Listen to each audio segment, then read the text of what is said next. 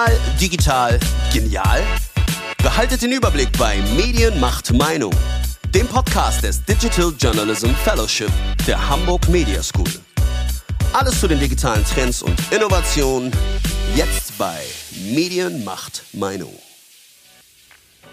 Herzlich willkommen, mein Name ist Anja Kollrus. Diese Folge moderiere ich gemeinsam mit Mina Stavesand. Hallo. Ja, bislang haben wir in diesem Podcast immer bei Trends und Entwicklungen im Journalismus über den Atlantik nach Amerika oder zu unserem europäischen Nachbarn Großbritannien geschaut. Heute richten wir unseren Blick gen Osten, genauer nach China. China und Journalismus, das ist mehr als nur eine komplizierte Beziehung.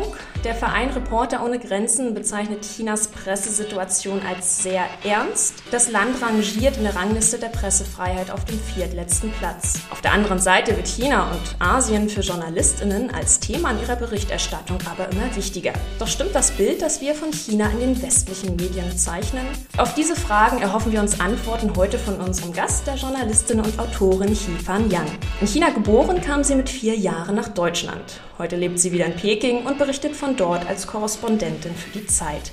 Herzlich willkommen. Vielen Dank für die Einladung. Ja, schön, dass Sie da sind. An äh, welchem Thema arbeiten Sie denn gerade und wie läuft die Recherche ab? Wir haben es ja gerade schon gehört, Pressezensur ist ja ein Thema in China. Also wie sieht es da gerade bei Ihnen aus? Ich arbeite da gerade an einem Thema, was äh, ja auf der ganzen Welt sehr aktuell ist, ähm, die Impfkampagne in China. Ähm, ja, was soll ich dazu sagen? Das Arbeiten hier ist extrem schwierig geworden unter Xi Jinping und aktuell ist es so, äh, ich glaube, die ganze Welt würde gerne wissen, was für Impfstoffe da China äh, vorhat, in die äh, Welt zu bringen und wie die Impfkampagne hier vor Ort abläuft, was für Zahlen es zu den Impfstoffen gibt. Aber ähm, die chinesische chinesischen Firmen zeigen sich sehr, sehr verschlossen. Man schreibt da Anfragen hin und bekommt keine Antwort, wird auf offizielle Propaganda verwiesen. Wenn man dann hier vor Ort in Peking an Impfzentren auftaucht, wird man äh, als ausländische Journalistin weggeschickt und kann vielleicht mit Leuten in der Schlange sprechen. Äh, man kann sich ein Bild machen aus dem Internet, äh, Social Media, wobei das auch sehr, sehr zensiert, äh, stark zensiert wird. Es ist sehr, sehr schwierig, jenseits der offiziellen Propaganda ein wirklich tiefgehendes Bild zu bekommen, was jetzt denn hier gerade äh, vonstatten geht. Und das zieht sich inzwischen durch alle Themen. Ist man da im Vorteil oder im Nachteil, wenn man ähm, für ein ausländisches Medium berichtet? Ähm, also lange Zeit war das so, dass man als westliches Medium mit Regierungskritikern sprechen konnte, die in den ähm, chinesischen Medien gar kein Gehör mehr fanden. Man konnte zum Beispiel zum Thema Umweltverschmutzung an Orte recherchieren, äh, über die nicht berichtet wurde äh, in den offiziellen Medien. Inzwischen ist das so, dass die meisten Regierungskritiker äh, zum Verstummen gebracht worden sind, äh, dass die viele sich auch gar nicht mehr trauen, mit Ausländern ausländischen Medien zu sprechen. Und das ist auch bei Vor-Ort-Recherchen so, dass ja die Menschen, sobald man sich eben mit seinem Presseausweis zu erkennen gibt, ähm, die haben ein ziemliches Missvertrauen gegenüber ausländischen Medien, weil sie nicht wissen, wie das verwendet wird, ja, ob das, ob man eventuell im Sinne einer ausländischen Regierung handelt, die China etwas Schlechtes will. Und die Menschen haben auch ein bisschen ähm, den Glauben verloren, dass man sich mit Kritik da eventuell äh, Unterstützung verschaffen kann, ja. Also äh, äh, wir erleben das ja in den letzten Jahren, dass ähm, Xi Jinping dass Regierung äh, auch international immer aggressiver auftritt, dass auch die viele Berichterstattung über Missstände in, in Hongkong oder in Xinjiang nicht dazu geführt haben, dass westliche Regierungen selbstbewusster eben auf die Einhaltung von Menschenrechten pochen. Dadurch sind viele regierungskritische Menschen in China auch enttäuscht von westlichen Regierungen und glauben nicht mehr so recht daran, dass offene Worte zu einer positiven Veränderung führen können. Sie sagten gerade, ähm, Staatskritiker sind äh, quasi mundtot gemacht worden. Wie ist das denn äh, mit den Journalisten? Wie wird damit umgegangen? Also haben Sie da auch manchmal Angst, dass es da irgendwie Druck von der Regierung gibt? Wie kann ich mir das vorstellen? Also die Regierung ähm, übt keinen direkten Druck auf uns aus die versucht uns hier langsam auszutrocknen, indem man eben ein Klima schafft, in dem äh, kaum noch jemand mit uns reden will, in dem wir immer schwieriger an unsere Akkreditierung kommen. Sie trocknen uns auch aus, indem heimische Medien äh, immer stärker unter Druck gesetzt werden, wodurch uns eine ganz wichtige Berichterstattungsgrundlage fehlt. Und im vergangenen Jahr wurden im Zuge ähm, eines ja, Medienkriegs zwischen den USA und China wurden mehr als 18 US-amerikanische Journalisten ausgewiesen. Das waren Kollegen der New York Times, der Washington Post und Wall Street Journal, die hier teilweise mit sehr, sehr großen Teams gearbeitet haben, mit 15 äh, Korrespondenten teilweise, wie zum Beispiel bei der New York Times. Und ähm, die haben ja für alle anderen ausländischen Korrespondenten ähm, sozusagen auch sehr, sehr viel Vorarbeit geleistet, weil sie eben Dinge äh, recherchieren konnten in großen Teams, zu denen wir von den deutschen Medien zum Beispiel gar nicht in der Lage sind, weil wir hier nur alleine oder zu zweit sind. Wie sind denn generell Korrespondenten in China aufgestellt? Also ich hatte gelesen, es gibt ja auch die ähm, Korrespondentenclubs. Ist das, sag ich mal, so, so eine Art Graubereich, dass man da noch Sachen, ich sag mal, ein paar Grenzen noch austesten kann und gegenseitig sich unterstützt? Wir haben hier den Foreign Correspondence Club in China. Ähm, das ist eine inoffizielle äh, Vereinigung, in der fast alle Kollegen ausländischer Medien registriert sind. Ähm, das ist vor allem als gegenseitiges Support-Netzwerk gedacht. Der Correspondence Club veranstaltet Talks zu aktuellen Themen, zu denen Experten eingeladen werden.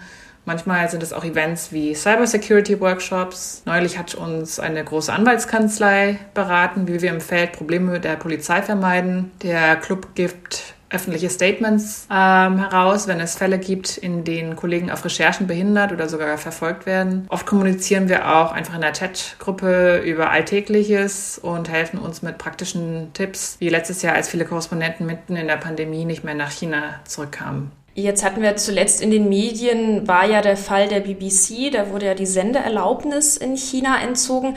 Gibt es überhaupt noch westliche Redaktion in China, westliche Kollegen?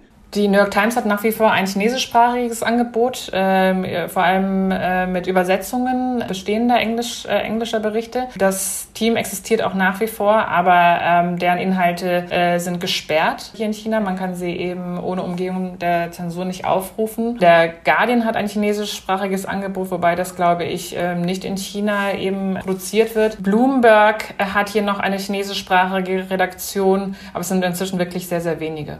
Also die Berichte werden die dann einfach übersetzt und dann zensiert oder wie läuft das? Nee, nee, also die New York Times hat ja ein unzensiertes Angebot, aber man kann eben ohne VPN-Programm, also ohne Umgehung der Zensur aus dem chinesischen Internet nicht darauf zugreifen. Jetzt hatten Sie ähm, gerade schon erwähnt, äh, deutsche Medien, das sind eher Einzelkämpfer. Jetzt frage ich mich, wie groß ist denn Ihr Einzugsgebiet, also das Gebiet, das Sie als Korrespondentin für die Zeit ab, abbilden müssen? Also mein offizieller Titel ist ähm, China-Korrespondentin und äh, damit habe ich auch allerhand zu tun. Ich bin in den vergangenen Jahren bin ich auch immer wieder äh, nach Taiwan, 2019 natürlich äh, ganz oft nach Hongkong gereist. Ich bin nach Kasachstan gereist, um von dort aus eben über die Lage in Xinjiang zu berichten, weil man in Xinjiang selbst nicht an Gesprächspartner rankommt und man eben nur ja, Geflüchtete aus Xinjiang im Ausland interviewen kann. Ähm, ich habe in Osteuropa habe ich über die Seidenstraße-Initiative und äh, den Impact äh, im Westen ähm, berichtet. In Ausnahmefällen wie für, ähm, Anfang vergangenen Jahres, äh, zu den, als die Busfeuer in Australien passierten, bin ich auch mal eben dann für drei Wochen nach Australien geflogen. Ansonsten muss man sagen, alleine kann man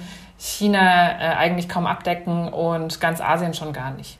Haben Sie dann bestimmte, ich sag mal, Lieblingsthemen, die Sie abdecken oder kommt das die Redaktion dann auf Sie zu und sagt, da müssen Sie mal drüber berichten? Also es ist so eine Mischung aus beidem. Es gibt Themen, die die Redaktion natürlich ähm, anfragt. Ganz klar ist, wenn da ähm, große Demonstrationen sind in Hongkong zum Beispiel, äh, das ist klar, das hat Priorität und da fliege ich auch mehrere Monate, alle paar Wochen immer wieder, wieder hin. Ansonsten ähm, versuche ich aber auch langfristige Projekte natürlich wirklich ähm, selbst zu setzen. Da sind die Themen, die mir am meisten Spaß machen, die Recherchen, bei denen ich auch viel Zeit im Feld verbringen kann. Zum Beispiel, ähm, ich habe äh, über ein Jahr lang ein Dorf ähm, verfolgt, in dem China ja versucht hat zu beweisen, dass die staatliche Armutsbekämpfung äh, erfolgreich ist. Das war dann in der Praxis etwas anders als von der Propaganda dargestellt. Genau, aber wenn ich äh, sozusagen unbeobachtet von den Behörden viel Zeit äh, im Land verbringen kann, das sind die Themen, die mir eigentlich am Herzen liegen und die ich auch versuche zwischen den großen aktuellen Themen auch möglichst viel Raum zu geben.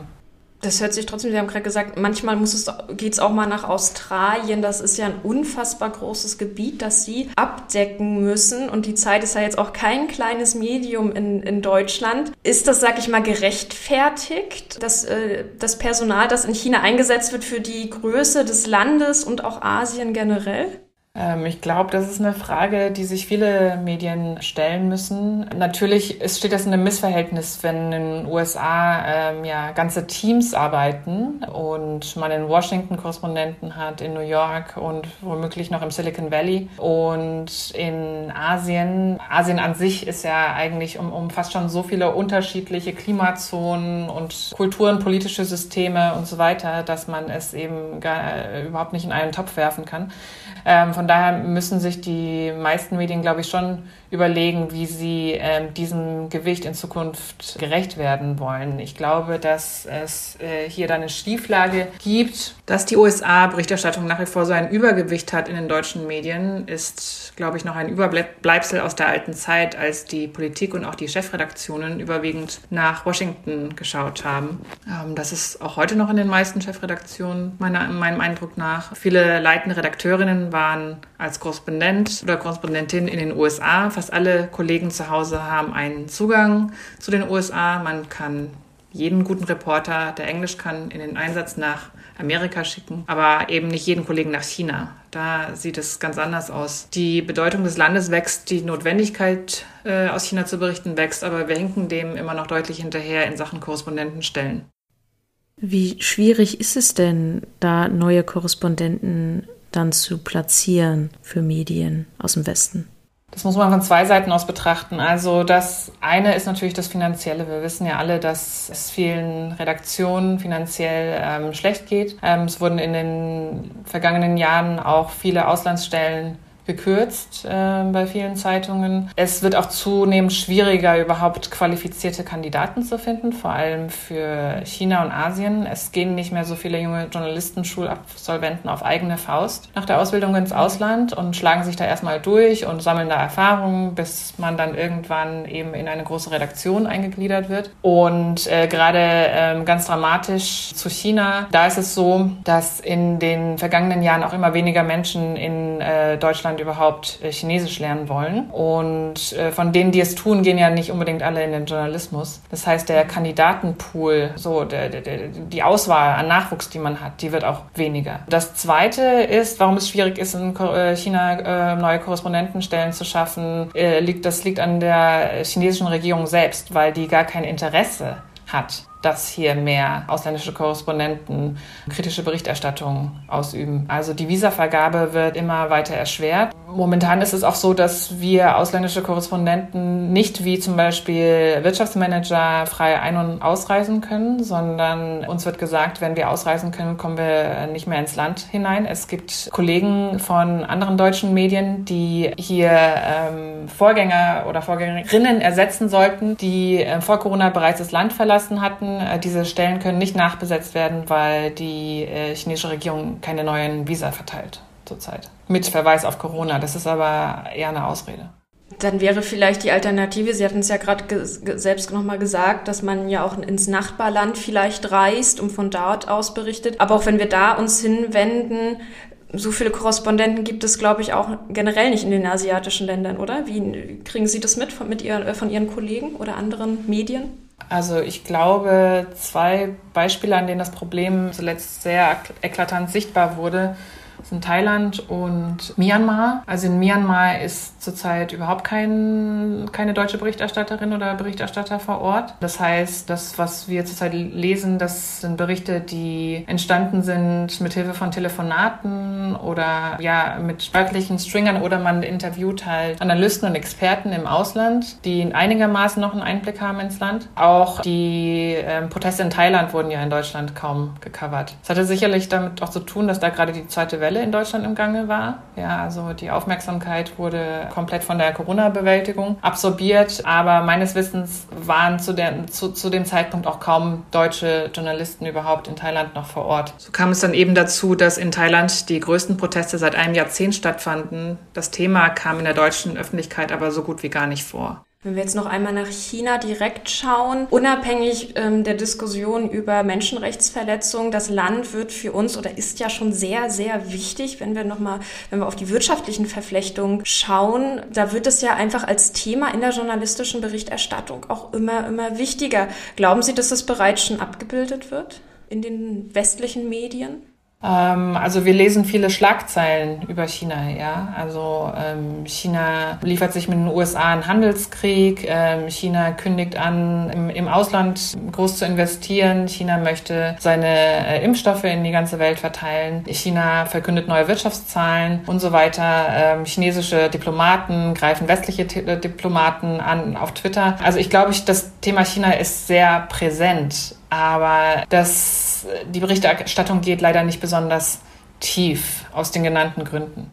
Was würden Sie sich da wünschen, beispielsweise als neue, naja, jetzt nicht Schlagzeilen, aber vielleicht mal als andere Berichterstattung? Was glauben Sie, wird vielleicht auch wichtig für Menschen in Westeuropa, die vielleicht jetzt nicht gerade sich für die große Politik interessieren, aber vielleicht einfach in einem Unternehmen arbeiten, das vielleicht mit China auch zusammenarbeitet oder dort einen Absatzmarkt hat, beispielsweise? Wir sind in China als Korrespondenten in den letzten zwei Jahren so viel mit aktuellen Krisen beschäftigt gewesen. Ja, vergangenes Jahr war das Corona, davor war es der Protestsommer in Hongkong, der sich eben über viele Monate hingezogen hat und äh, diese Entwicklung müssen wir auch weiterhin begleiten. Dazu kommen eben, kommt eben der diplomatische Konflikt zwischen China und dem Westen, so dass jenseits eben dieser politischen Agenda kommen die äh, Themen aus Gesellschaft, aus äh, Kultur und auch Geschichten über das chinesische Alltagsleben kommen leider zu kurz. Ich glaube, das sind die Themen, die viele Leser aber interessieren, weil sie auch besonders hängen bleiben, weil man dadurch auch einen Bezug zu seinem eigenen Leben aufbauen kann, weil man da eben jenseits äh, von Zahlen und Schlagzeilen äh, dieses äh, auch ein Land emotional greifbar bekommt. Ich sehe zurzeit allerdings wenige Möglichkeiten, diese Art von Berichterstattung auszubauen. Zum einen, weil die Redaktionen zu Hause die finanziellen Mittel nicht haben, um mehr Korrespondentenstellen zu schaffen. Und auch, weil die chinesische Regierung auch gar nicht mehr Korrespondenten ins Land lassen will. Ähm, Sie hatten gesagt, unter Xi Jinping ist es deutlich härter geworden, die Stimmung gegenüber JournalistInnen. Xi Jinping wird so schnell nicht gehen. Ähm, diese Macht hat er sich ja zugesichert. Was glauben Sie, wie wird sich die Lage für JournalistInnen ähm, für Sie in den nächsten Jahren verändern? Ich glaube, dass es äh, in den kommenden Jahren nur schlechter wird. Es wird noch schwieriger sein, hier vor Ort zu recherchieren. Ähm, wir werden uns wahrscheinlich auf weniger Themen konzentrieren müssen, wodurch das Bild im Westen noch eindimensionaler wird. Ähm, Entschuldigung, das ist ein Thema, das ist zurzeit so deprimierend. Ich weiß gar nicht, ja. gibt gar nicht so viel, was ich jetzt irgendwie, ähm, was ich jetzt irgendwie positiv da als Ausblick ähm, nennen kann. Also ich kann mir vorstellen, dass in einigen Jahren noch weniger Journalisten hier in China sein werden ähm, für ausländische Medien. Ich glaube, das Land wird sich noch weiter abschotten. Die Führung ähm, setzt ihren Machtanspruch und ähm, die Kontrolle hier im Land an erster Stelle. Und ähm, solange die Gelder fließen aus dem Ausland und das ist nach wie vor der Fall. Also nach wie vor ist es so, dass ausländische ähm, Firmen hier stark investieren und ihr Engagement noch ausbauen wollen. Finanzinvestoren investieren so viel äh, in China wie nie. Auch in Hongkong zeichnet sich zum Beispiel noch nicht ab, dass es einen großen Abfluss von Firmen geben wird. Die meisten wollen nicht auf den Markt in China verzichten, weil das der einzige Markt ist, der eben in den kommenden Jahren weiterhin hohe Wachstumszahlen verzeichnen kann. Ähm, deswegen glaube ich, dass die chinesische Regierung weiterhin darauf setzen wird, mehr eigene Staatsmedien ins Ausland zu schicken. Zum Beispiel die Büros von Nachrichtenagenturen wie Xinhua im Westen auszubauen, ja, staatliche TV-Sender im Westen auszubauen. Also sie setzt ganz stark darauf, dass sie in Zukunft ihr eigenes Narrativ verbreiten kann. Und wir ausländischen Journalisten sind äh, ja eben zunehmend ein reiner Störfaktor, den man klein halten will. Trotz dieser schwierigen Bedingungen, über die wir heute oder über die Sie uns heute ähm, erzählt haben, warum bleiben Sie trotzdem Journalistin? Warum arbeiten Sie trotzdem von Peking aus? Ähm, ja, es gibt doch immer wieder Lichtblicke hier äh, im Berichterstattungsalltag. Ich habe vor ein paar Wochen zum Beispiel eine junge chinesische Klimaaktivistin begleitet, sozusagen die chinesische Greta, die allein auf weiter Flur für eben Klimaschutz äh, demonstriert. Und ähm, ja, solche Menschen inspirieren mich dann immer wieder, weil es eben zeigt, dass trotz allem ja manche den Mut nicht aufgeben. Es gibt Recherchen, äh, wenn ich besonders nah an die chinesische Gesellschaft komme ähm, und das Gefühl habe, ich ich kann hier etwas aus dem Inneren der Gesellschaft erzählen, was in Deutschland bisher ja unbekannt ist. Das ist etwas, was mich sehr, sehr motiviert. Also es wird schwieriger, aber trotzdem gibt es eben doch noch Momente, in denen es sehr Spaß macht schwierige Bedingungen, unter denen sie arbeiten muss. Wir waren heute im Gespräch mit Xifan Yang. Ähm, dennoch bleibt es und wird es wichtiger, über China zu berichten. Und wir hoffen, wir können noch viele weitere Berichte aus Peking lesen und hören. Vielen Dank für das Gespräch. Danke für die Einladung. Das war die aktuelle Folge von Medien macht Meinung, den Podcast des Digital Journalism Fellowship. Ich hoffe, wir hören uns auch beim nächsten Mal. Bis dahin, tschüss.